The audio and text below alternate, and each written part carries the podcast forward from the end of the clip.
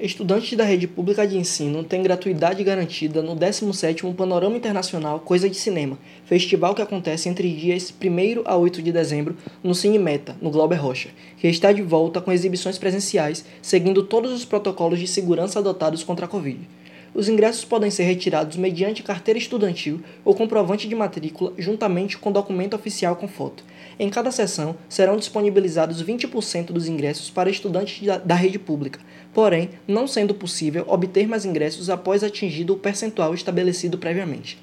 O evento é concretizado pela produtora Coisa de Cinema, patrocinado pelo Instituto Flávia Bubaquer e apoiado financeiramente pelo Fundo de Cultura, Secretaria da Fazenda e Secretaria da Cultura da Bahia.